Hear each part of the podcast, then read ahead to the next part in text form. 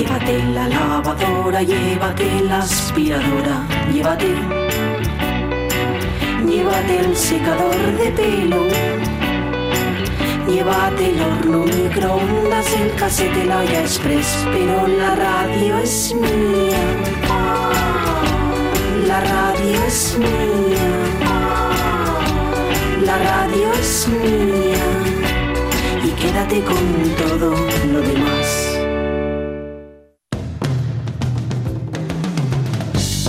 La radio es mía. Pachi Poncela.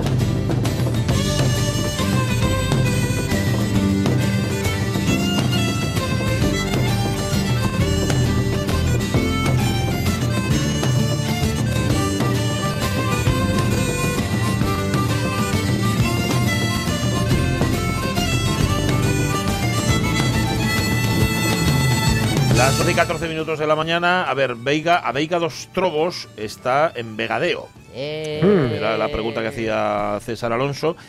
Y nos contestó, el primero en contestar fue Alfredo Azadón, que mandó un mensaje Hombre. privado a la radio mía y se adelantó a sus contrincantes, en este caso a Salva y a Darío MP, que por cierto recordaba, dice, está cerca de Vixande, Concello da Veiga, Vegadeo, y ya no vive nadie allí en el pueblo de Mm. Aveiga dos Trobos. Ese dato nos lo aporta Darío MP.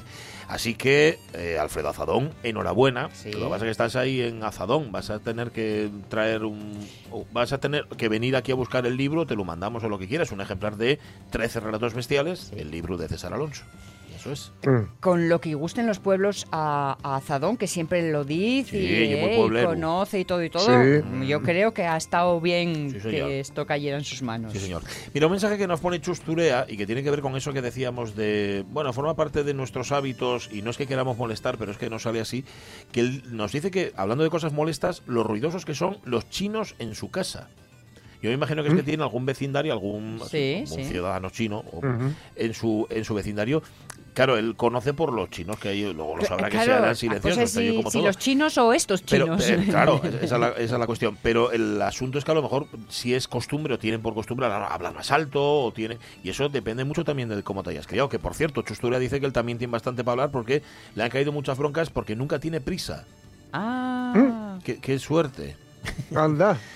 Qué suerte. un panchu oficial. Qué bien, ¿no? ¿Eh? Y a mí me gustaría él ser sí. así. Pa' él sí. Lucía Vázquez, los que aparcan en la zona de minusválidos y en las rampas de paso, y de mí supongo que, que puedo ser un poco pesada insistiendo, dice. Mm. Eh, dice Pepi- pregunta a Pepita Pérez que si sigues mechado de la risa, Jorge. Por lo de- No, no, ya he, por lo del semen. controlar. Ajá, vale, vale. Ya está más Pero un tranquilo. poco ¿no? nada más, ¿eh? Solo si, si pienso en ello, vuelvo. Ya, no, no. Pues mejor no pienses en ello. Me acaban de preguntar, por cierto, bueno, dos cosas. Mm. Charlota es la tarta que nos trajo, que está brutal. Oh. No la ha hecho ella, pero como si lo hubiera hecho la ABU. Te queda para mañana un cachín. Sí, para mañana queda, tranqui. Jorge, no te preocupes, que vamos a guardarla aquí. Además, no la vamos a compartir con nadie, que lo sepas, pues somos así de asquerosos. Y, y el Abu, ¿os acordáis que en su intervención nos cantaba o nos contaba un poema? Eh, Era una descripción del pedo, con perdón, en latín En latín. macarrónico. Sí, bueno, sí. Me, da- me acaban de preguntar que cómo era, que lo venían escuchando y que se estaban partiendo. Eh, lo vamos a convertir en un separador y entonces podéis escucharlo cuantas veces queráis para holgorio y, y vergüenza de, Le da mala abu, abu. ¿eh? para una vez que me estiro, ¿eh? Tiene que ser así. Tiene que ser así. No queda otra. Bueno. Eh, ¿Dónde estamos? Así, estamos en la tercera hora de la radio mía con Lucía López Santos que viene ahora con, con el último Modernos. episodio de nuestra Alessandra, eh, que, que sabéis que estaba ahí arriba en el Himalaya, a ver cómo acabó la cosa. Y, y con un poco de los Doors. sí, una sí. de Doors que van a sonar aquí en la radio mía. Quedó y algo de cine por que me llevo a esas mujeres. En, eh, Lucía López Santos que viene y la agenda de cine también, claro, que nos había quedado. Teníamos más que se estrenaba tal día como hoy en el 70, tal día como hoy en el 86, en el año 1986. Se han escrito millones de libros sobre los temas más inconcebibles por todos los grandes genios. Y, y- y al final, ninguno de ellos sabe más que yo sobre las cuestiones trascendentales de la vida. Eh, He leído a Sócrates, por cierto, que tenía la costumbre de cepillarse a jóvenes griegos. ¿Qué me va a enseñar a mí?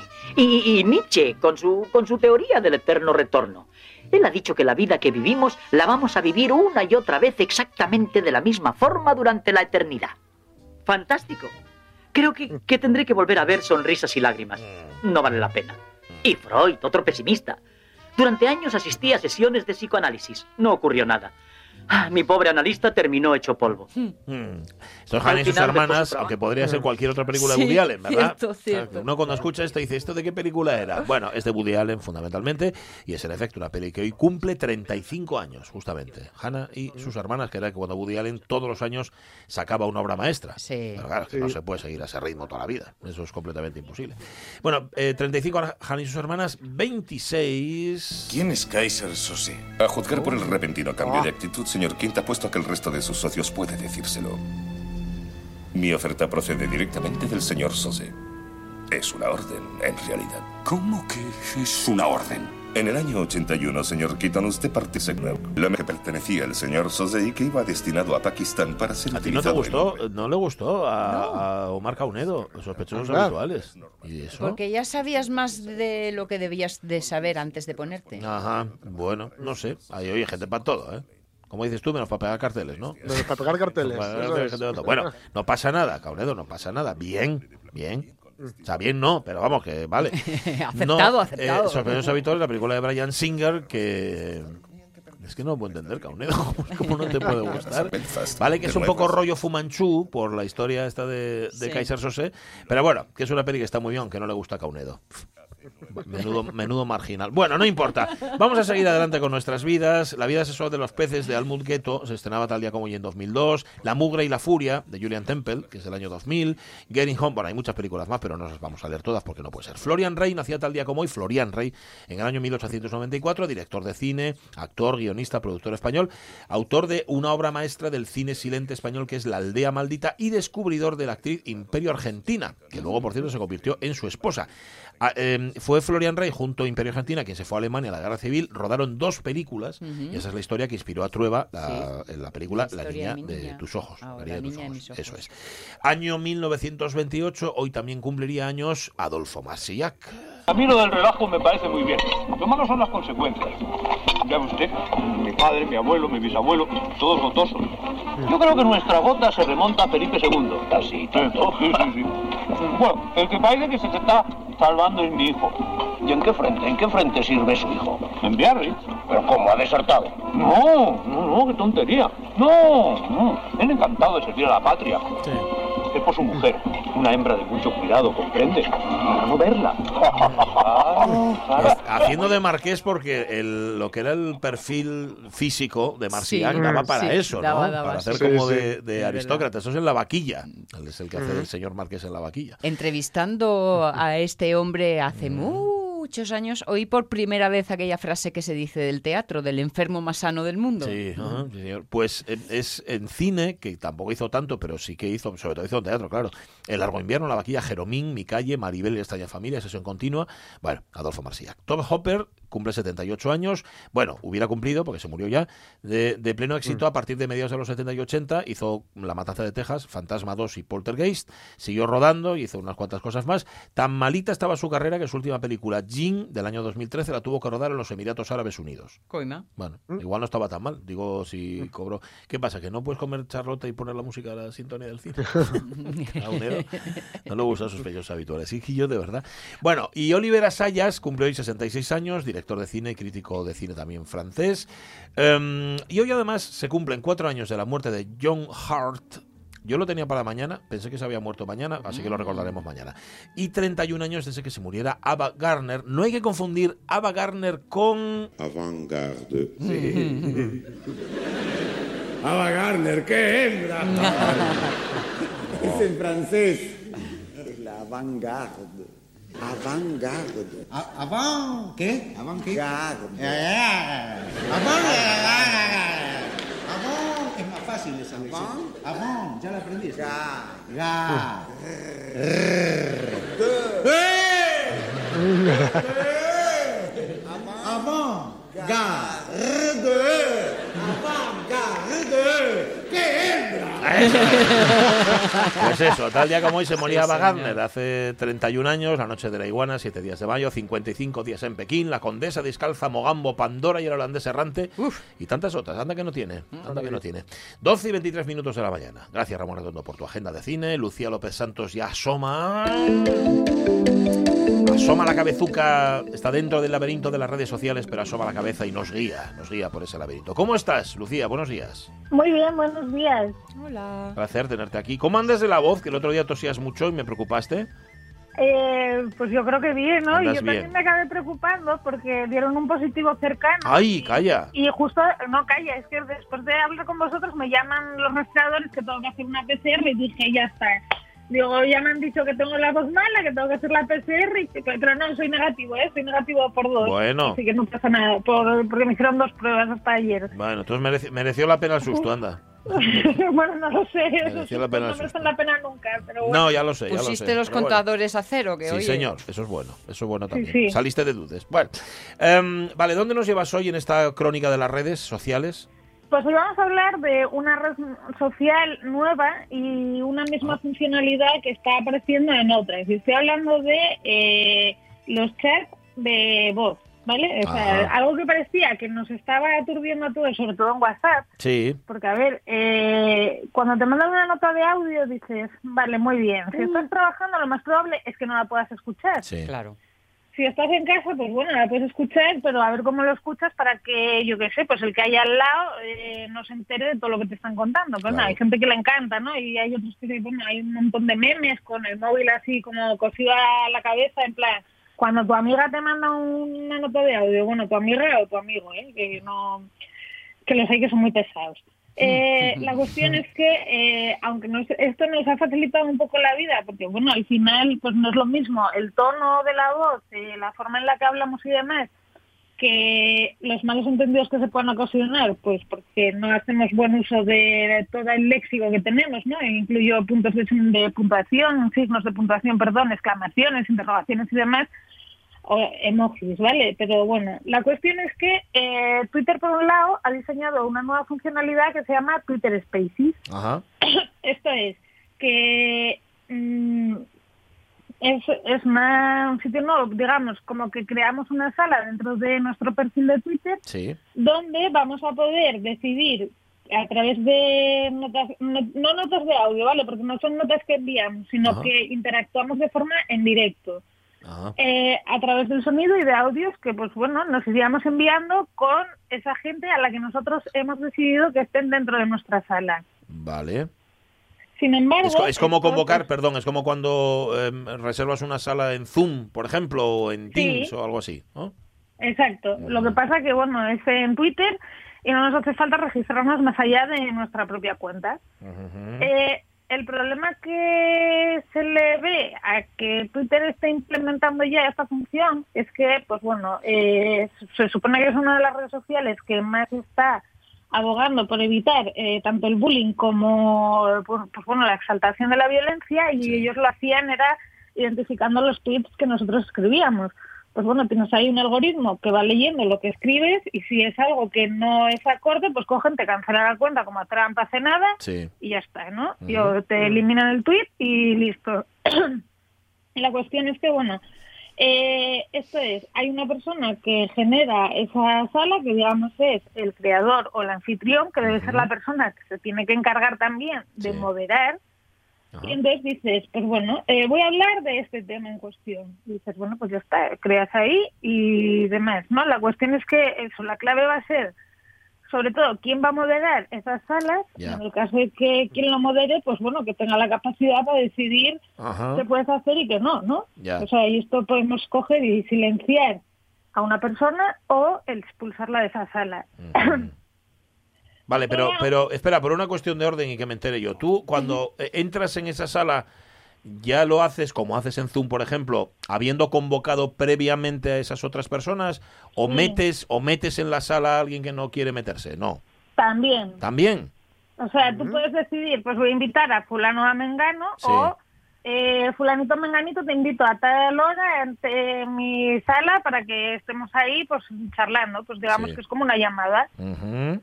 O sea, si te pueden llamar alguien con quien tú habías quedado o Sí. puede llamarte de repente un número desconocido que dices, ¿y esto qué es? Y puede ser pues alguien que te vaya a vender algo o pues hoy en día con todas estas llamadas que yo esta semana me he vuelto chiflada, pues un número oculto pues puede ser el centro de salud. Ah, Claro. Sí, es verdad. El centro de salud te llama con un número oculto. Sí, sí, o, o Claro, uno muy largo sí. o uno oculto. Sí. Sí. Que luego tú no le puedes devolver la llamada, porque un número Mm. oculto no hay nada que hacer ahí. Vale. Bueno, aunque lo devuelves a lo mejor, pues bueno. Vale, y, y el asunto es que con un tuit normal se controla el contenido de los tweets, pero con esta modalidad no hay manera de controlar nada. De momento, De claro, momento. ellos están trabajando en tener un aparato, un algoritmo que igual que reconoce las palabras y los mensajes, que Sí. también reconozca pues el tono de voz en el que se dicen las cosas, así como lo que se está diciendo. Vale, Vale. vale. Bien. Eh, luego tenemos pues Telegram, ¿no? Eh, Sí. Telegram sí que es un pelín anterior a Twitter en cuanto a introducir esta funcionalidad. La cuestión es que además ahora parece que desde que WhatsApp había anunciado los cambios estos de política de privacidad que hablamos hace nada, no sé si fue la semana pasada o la anterior, eh, de yo aquí, que por cierto los han ampliado, ¿vale? Porque la gente estaba vi- Ah, sí. viendo los de WhatsApp que todo el mundo marchábamos a Telegram, a Signal y demás, y entonces han dicho, eh, vamos a, vamos a, a revisarlos de nuevo. Mm. Bueno, la cuestión es que eh, estos de Telegram también, ¿no? Funcionan de una forma muy similar a la de Twitter. La diferencia es que en Telegram, pues por ejemplo, igual que en WhatsApp, tenemos un grupo de amigos con el que hablamos de forma habitual, ¿no? Eh, texto y mensajes multimedia. Bueno, pues lo que hacen en Telegram es, digamos, como duplicar ese, ese grupo y crean una capa en el que los miembros pues pueden unirse en directo para entablar esa conversación con el resto de miembros. Es verdad que hay grupos de Telegram que son enormes, ¿no? Y que dices, "Pff, me, me da un poco de miedo que a lo mejor estemos ahí 100 personas Uf. interactuando a la vez por sonido, porque si no te ves, pues puede Ya. costar. Pero yo te os diré una cosa, cuando hay reuniones pues, de más de seis, ya me parece un caos, ¿Cien? Lo otro me no, parece no es terrible. una reunión, es una manifestación. A ver quién Eso- mete Claro, codo ahí, a ver quién mete cuatro, vocal. Solo cuatro podemos estar, solo cuatro. Eh. Cuatro más de cuatro horas ya son muy No, imposible. Ujú. Vale. Eh, la cuestión, bueno, que hasta al final, aunque funcione como, o el funcionamiento final sea como una llamada a todos a la vez, Sí. en realidad no es así, ¿no? Es un, lo podríamos comparar más bien como una mesa redonda de estos de tipo debate, donde hay gente que está encargada de moderar, que digamos es el presentador o tal, y luego el resto pues pueden opinar siempre y cuando pidan turno, ¿no? Y esto ya nos lleva a rizar el rizo todavía más. Entonces pasamos de Telegram a una nueva aplicación que se llama Clubhouse.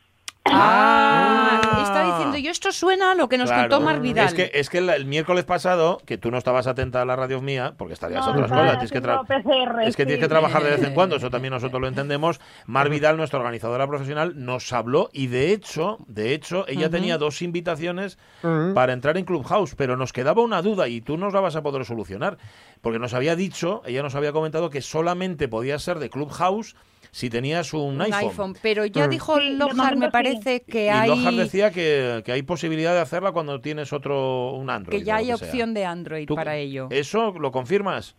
Sí, lo confirmo. A ver, la idea es que esta red social nació hace, o sea, en eh, a- a- al finales del 2020 y sí, lo que han hecho es, pues bueno, lo de siempre, ¿no? Como en las redes sociales, no, necesitas la invitación para generar expectativa y expectación y al final dices, no sé si esto es bueno o malo, porque todas las que te piden invitación al final acaban reduciéndose a un número tan limitado que dices, bueno, pues es que a lo mejor no es tan interesante, ¿no? No voy a estar pendiente de ello. Sin embargo, pues bueno, ahí está Foro Coches que lo mismo, que tienes unas invitaciones y eso no para Sí. de crecer. Entonces, bueno, eh, está todavía por estudiar. La cuestión es que yo lo que pensaba era, dices, Jolín, cuando crees que todas las redes sociales van hacia el vídeo, hacia la imagen, que TikTok lo Mm. está petando y de repente te empiezan a aparecer otras paralelas que se basan en el sonido, dices, ostras, aquí algo, hay un paradigma que está cambiando. y No sé Sí. si es porque nos va a valer más Mm. para enfocarlo a temas de trabajo.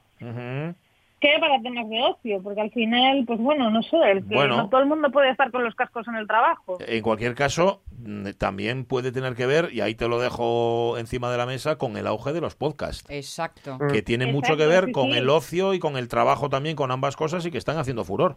Y que. Hombre, eh, fue, era una de las tendencias que teníamos marcadas para este año, ¿eh? Sí, sí, sí, es verdad, es verdad, que ya lo dijiste tú, que ya lo dijiste. Perdona, perdona.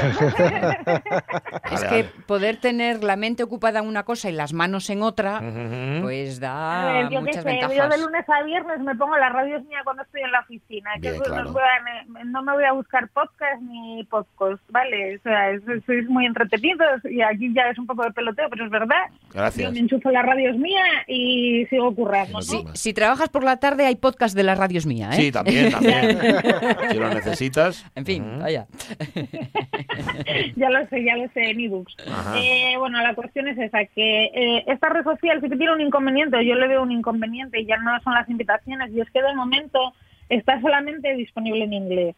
Estará Mm. disponible en más idiomas, como todo, pero bueno, eh, es cierto que todavía no lo está y que llegará. Y aunque hay salas de todos los idiomas, de momento la may- el mayoritario, el idioma mayoritario es el inglés.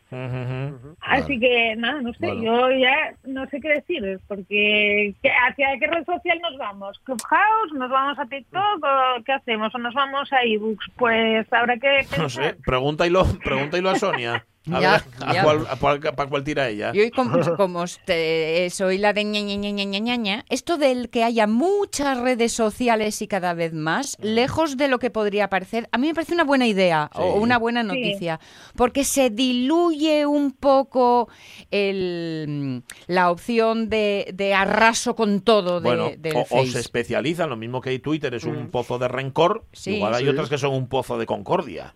No sé. Claro. Paraíso. lo que, mira, es una Lucía. idea para la semana que viene. Vale. Vamos a hablar de las redes sociales que hay alternativas a las que todos utilizamos ya, ¿vale? En plan, la, la- la alternativa de LinkedIn, de Facebook, de Instagram, de. Pinterest, etcétera. Mm. Porque al final, es que es lo que dice Sonia, cuanta mayor diversi- diversidad, mejor, más riqueza, y sí. eso pasa en el comercio, pasa en la economía y pasa en todo, ¿no? Cuantos más somos, más eh, aportaciones hay. Bueno, No hagáis como una amiga mía que me decía toda feliz. Ya sabes que yo como tú lo de las redes sociales, Nada. tu, tu, ta". así que estoy encantada porque encontré una que no hay nadie. Ah, sí. Una red. Ah. Vale, Muy vale. bien. Pero Bueno, vamos a ver, organización como de red, ideas. como red es un poco pobre, ¿no? Sí, yo, diría que sí. No está ni ella siquiera en esa red. Bueno, pues nada, em, ahí lo dejamos porque sí, en el caso de redes sociales está todo muy abierto. Sí. Ahí, no, no hay respuestas, hay mucha pregunta, hay mucha incógnita. Vale, pero cuantas más mejor, eso es verdad. Eso es. Gracias, Lucía López Santos. A vosotros que tengáis muy buena semana. Besos. Un abrazo. también. Besazo. Adiós. Hay una red social que se llama Signal.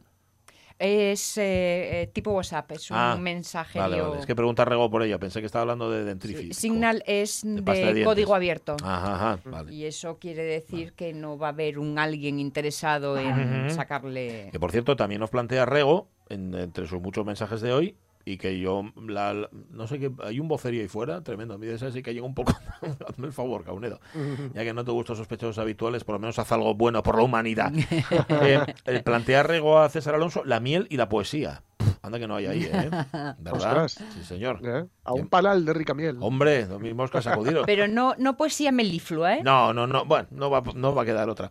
12 y 37. ¿Por dónde íbamos con los dos? Que tenemos que rematar esto. Pues íbamos, íbamos casi al final de la segunda cara, o sea, casi, casi al final terminando. de- del disco, vaya, Sí. quedan tres, y estábamos en una parte que a Jim Morrison se le decía muy complicada, que era el final de la noche. Mm.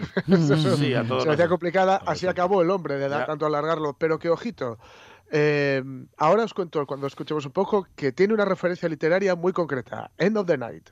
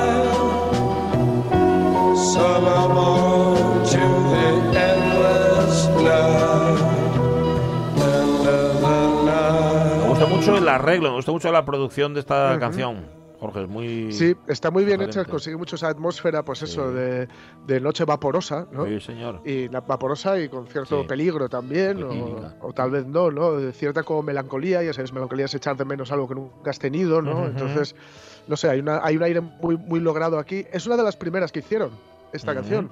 Eh, y de hecho fue, bueno, estuvo en el single cuando se sacó Break On Through, que es con la que abre el disco, Sí. eh, era la cara B del single, y hace referencia a la maravillosa eh, novela del, del 32, eh, Ujú, Viaje al fin de Viaje la al noche, fin de la noche. de Ujú. Luis Ferdinand Celine. Celine. Pues Que bueno, el tipo era un. Como, como Sí. ser humano era deleznable, pero el libro es una maravilla absoluta. Y es a lo que hace referencia, o es, o es, digamos, de donde parte, vamos a decir.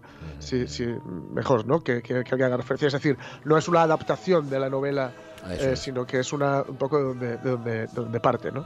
Y bueno, The End of the Night eh, da paso, si queréis, escuchamos otra. Sí, claro. Sí, vale. Sí, sí, sí. Pues End of the Night Otra, da paso a la filosofía esta vital, nihilista, hedonista también de, de los Doors, que dice, tómatelo con calma, tómatelo con viene. Take it, a- te- tómatelo, perdón, como viene. viene. Take it as it comes. Time to live, time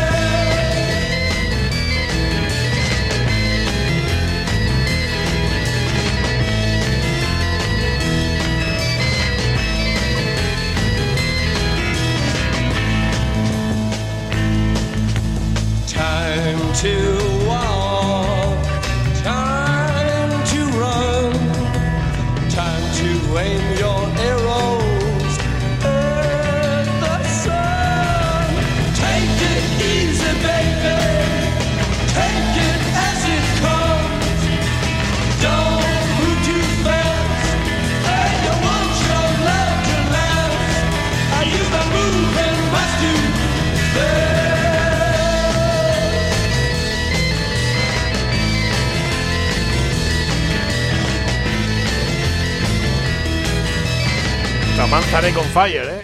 Sí, sí, sí, está on todo fire. con el teclado. En esta canción que ya digo es puro hedonismo y además donde Morrison va a decir una de esas frases lapidarias suyas, ¿no? Que es specialize in having fun, ¿no? Especialízate en pasarlo bien. Ajá, está bien, está muy bien, está muy bien. ¿Dónde se apuntó uno ese máster? Ahí lo dice, mira. Eh, Ah,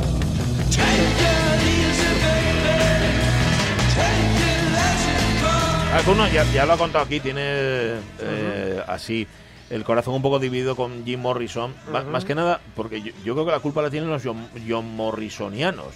Sí, Él sí, posiblemente no era es- tan, tan Sí. no sé cómo decirlo, se tan le, ha, se intensito. le ha ¿no? tomado, sí, yo creo que mm, Jim Morrison, además, sobre todo a partir de la película esta de Oliver Stone, pues Sí. eh, parece que, que eclipsa lo que fueron los Doors, que los Doors fueron mucho más allá de Jim Morrison, aunque no hubieran sido sin Jim. Morrison, por supuesto. Y bueno, toda esta especie de mitificación ¿no? de- al- alrededor de su figura, e incluso de esta, esta idea absurda Mm. de, de precisamente recalcar o subrayar o aferrarse como si fuera un valor positivo. Ese, el- no, está muy bien el hedonismo, Sí. pero palmar a los 27 no tiene maldita la gracia, ¿no? Mm. Y palmar de, de un ataque al corazón en una bañera en París, Sí. eh, cuando podías, con, to- con todo el talento y con todo lo que podría haber hecho Jim Morrison, con, con su chica eh, allí, eh, bueno, pues, pues Mm. sufriendo y con en fin, todo, todo aquello. Eh, bueno, esto yo creo que mm, es, es algo muy, muy, muy relacionado con el rock, esto de la, la mitomanía ¿no? y el fetichismo, pero, pero los Doors van mucho más allá del hecho de que Jim Morrison no tuviera límite a la hora de, de consumir sustancias y que y cuidadito, porque como siempre decimos, si es que es así, eh, él escribía y hacía lo que hacía pese a lo que tomaba, no Sí. gracias a lo Mm. que tomaba, ¿no? Mm. Lo que tomaba, el hecho de tomar algún tipo de sustancia eh, que alteraba su, pues eso, tener un, estado de conciencia alterada podía llevarle a escribir algunas cosas que de otra forma no hubiera, no hubiera hecho, pero el, el peso de, de lo que hacía y de lo que escribía no venía de ahí, Ujú, venía pese claro. a ello, ¿no? En ocasiones. No olvidemos que este tipo tenía cosas tan poco graciosas como eh, la primera y única vez que fueron a tocar a Europa, eh, mearse en el escenario. Uf, ¿no? no. Tal y como iba. Es decir, maldita la gracia que tiene eso, Está ¿no? Y los. Doors lo pasaron realmente mal con este tipo de, con esta, con esta historia, ¿no? Pues sí.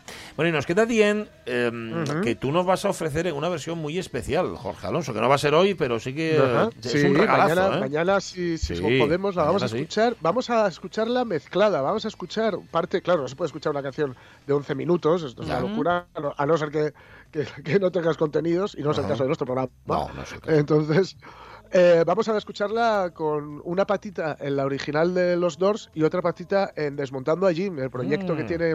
Chris Puertas y, y Quique Suárez y, y ay, eh, vaya, no, no Ujú. recuerdo, John Paperback, Ajá. eh, donde no es que no es un tributo a los Doors, es algo más que un tributo a los Doors, va Ujú. más allá de un tributo a los Doors porque incluye las, las letras en castellano interpretadas y cuando digo interpretadas me refiero a interpretadas por Sí. Chris Puertas, ¿no? Pues nada. Mañana regalazo, sí señor, para culminar sí. este disco de, de Doors. 12 y 44, una menos cuarto, moderna.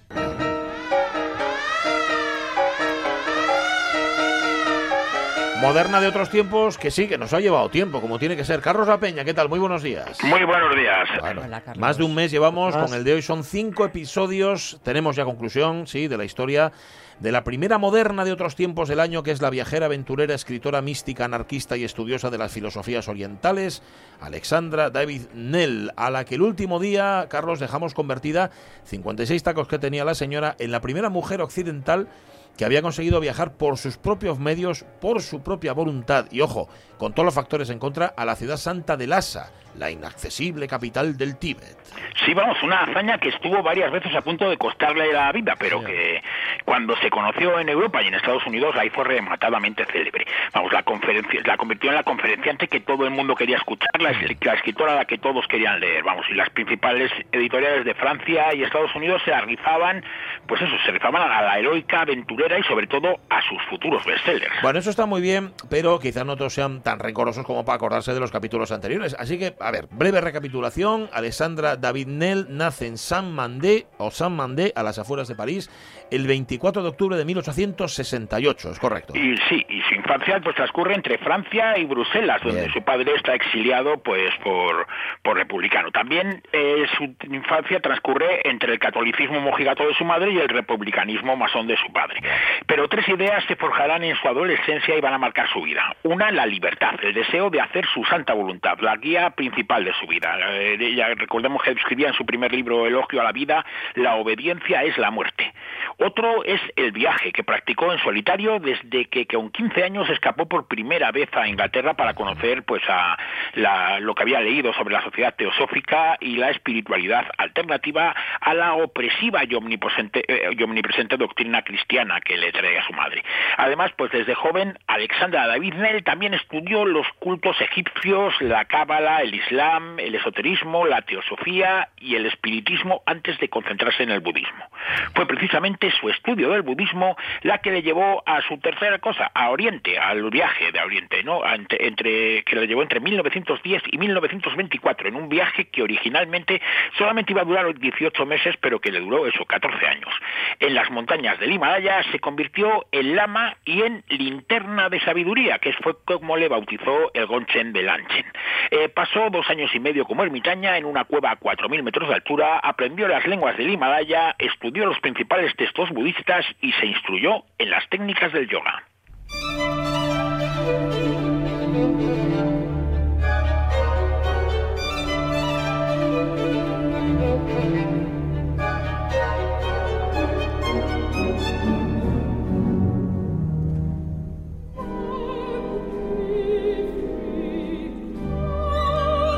Más deslumbrando Carlos La Peña con la cara B de la música. Esto que suena, esto no es un superventa ni nada de esto, es el Magnífica para soprano, violín y órgano de un compositor franco-libanés, compositor y organista, Naji Hakim, nacido en Beirut en el año 55 y sucesor de Oliver Messiaen como organista en la iglesia de la Santa Trinidad de París.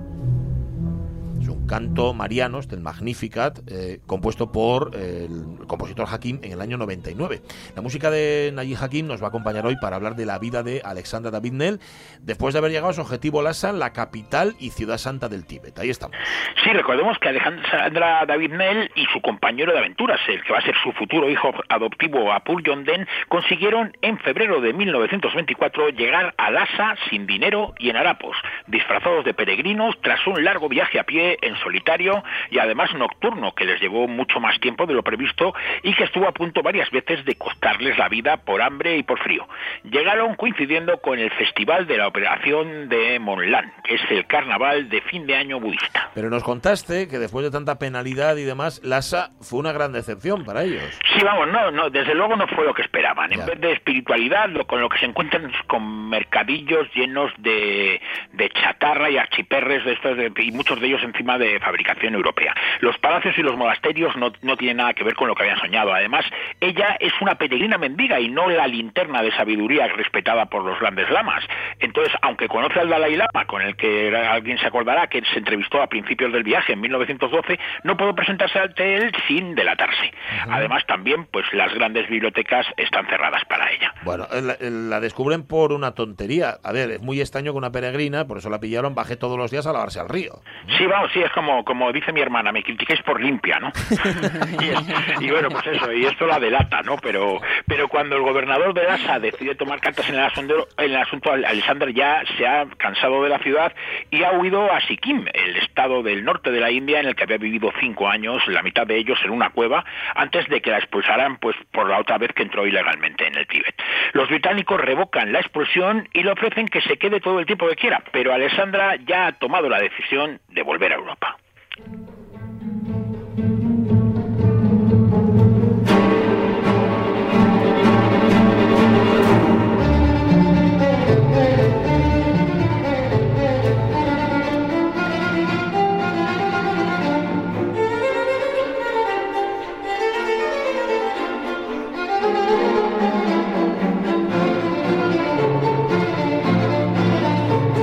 Movimiento, el alegro con moto del concierto para violín y orquesta de Haki Najin, compuesto en el año 2002, que es el clásico concierto en tres movimientos, pero mira qué bien suena.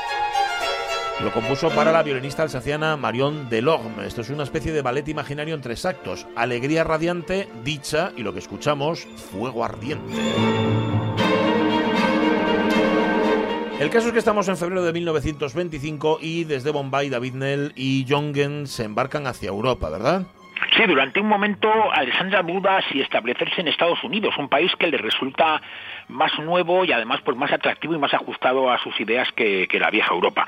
Ha recibido ofertas de editoriales de todo el mundo para que cuente su hazaña y como suele suceder, las que más pagan son las americanas. Vamos, de hecho, la revista americana Asia le ofrece 375 dólares, que en ese momento es un pastón por tres artículos. Pero también la Revue de París le pide que escriba sus memorias tibetanas. ¿Y qué va a hacer ella? Pues todo. Pero, pero vamos, pero lo que hace es que se vuelve a Europa, donde se va a encontrar con Philippe Nel, con, que sigue siendo su marido, y que es necesario, entre otras cosas, para formalizar la adopción de, de Apur Yonden.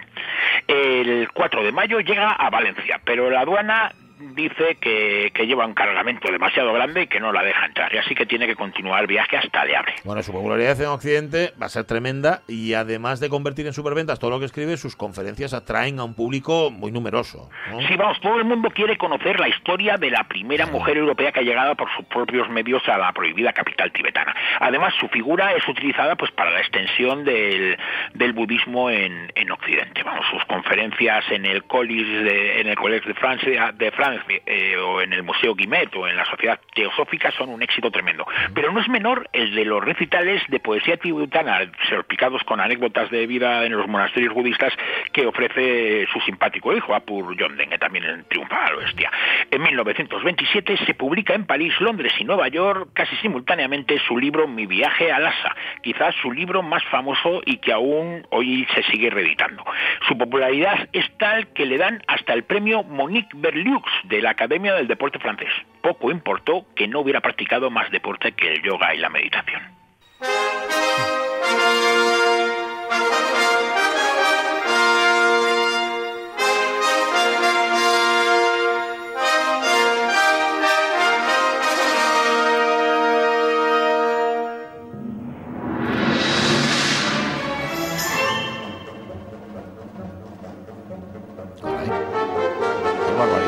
Es el himno del universo, que está sonando, himno del universo de Naji Hakim, obra orquestal, estrenada en Essen en el año 2006, basada en el Apocalipsis de San Juan. Naji Hakim inició estudios musicales en Beirut antes de irse a París en el 75, al inicio de la guerra civil libanesa, para estudiar ingeniería y órgano e improvisación con Jean Langlais. Entre el 85 y el 93 fue organista en la Basílica del Sagrado Corazón, en Montmartre, allí en París, un puesto que abandonó para sustituir a Messiaen como organista de la Trinidad hasta el año 2008. Y compone así el tío. Pero bueno, sigamos con nuestra moderna que compra con lo que saca un terreno en la Provenza para crear allí un santuario lamaísta. Sí, en 1928, precisamente con la pasta que ha sacado de contar su historia, se compra una casa en Vigne-les-Bains, en la Provenza, donde se va a instalar con su hijo Apur y la va a llamar Sanchen-Son, la fortaleza de la meditación, se traduciría. Y allí va a escribir sus libros y va a ser la casa, su casa hasta, hasta su muerte. Pero Alessandra, que acaba de cumplir 60 años, no se va a quedar quieta y recibe una beca del presidente de la República, que es fan suyo, para que viaje a Mongolia y Siberia para estudiar a las tribus del Asia Central Soviética. A última hora, el viaje se frustra porque Moscú le niega el visado porque hay conflictos en la zona. Alexandra Yapur dedica en el tiempo a escribir y estudiar. Bueno, eh, pero pese a su edad, cuidado, eh, porque va a haber otras oportunidades para viajar. Próximo destino de Alexandra, China. Sí, allí se va el 9 de enero de 1937. Alessandra tiene ya 69 tacos y un flamante carnet de conducir que se ha sacado con 67, pero no van a ir en coche sino en tren. Viaja desde Bruselas a Moscú y allí pilla el tren transmongoliano que va hasta, Pe- hasta Pekín, pero ellos se paran en el monasterio de Shaolin, uno de los monasterios budistas más famosos en Occidente, aunque ella no va allí, como podía eh, eh, pensar alguno de los algún oyente, a estudiar kung fu otras artes marciales, sino que va a leer manuscritos antiguos, a meditar y a escribir en mandarín. No son los mejores tiempos estos para practicar la vida contemplativa en China, donde hace años que comunistas y kuomintangs están enfrascados en una larga guerra civil que solo tiene una tregua gracias a la Segunda Guerra Chino-Japonesa.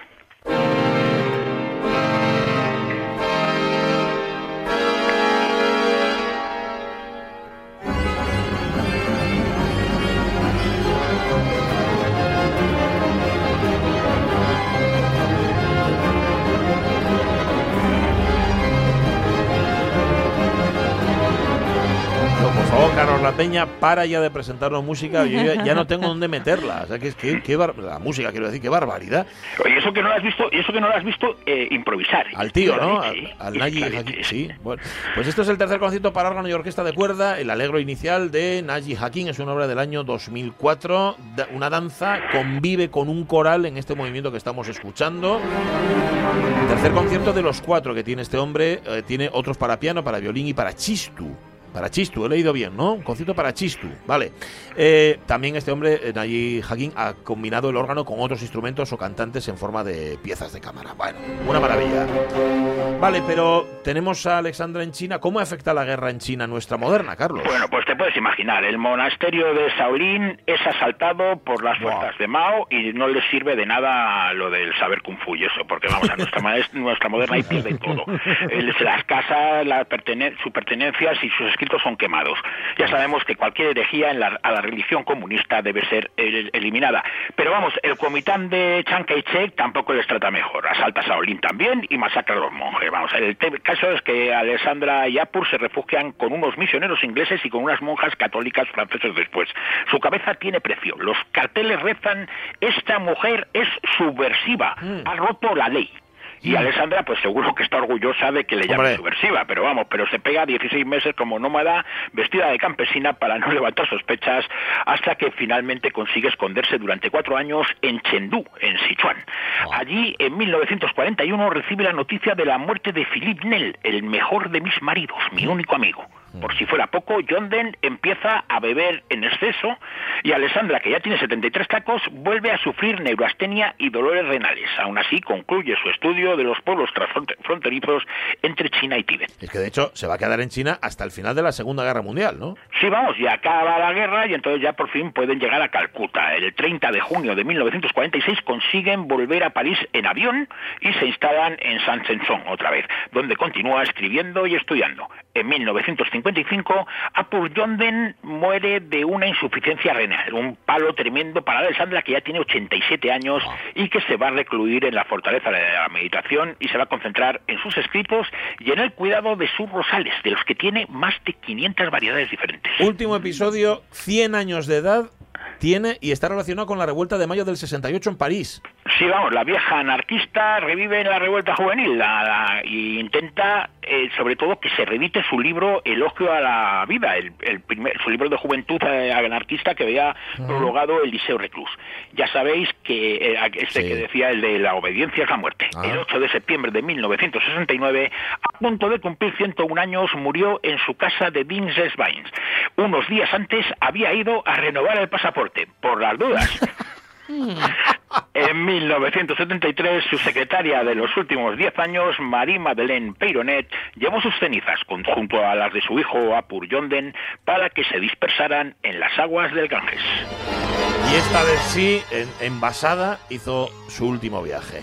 Gracias, Carlos La Peña. Un abrazo fuerte. Un abrazo fuertísimo, venga. Que dos mujeres fuertes hoy, ¿eh? Virginia Woolf y Sí. Alessandra David. Bueno, nos vamos. Adiós, chavales. Volvemos a las 10. Ahora las noticias y el tren de RPA.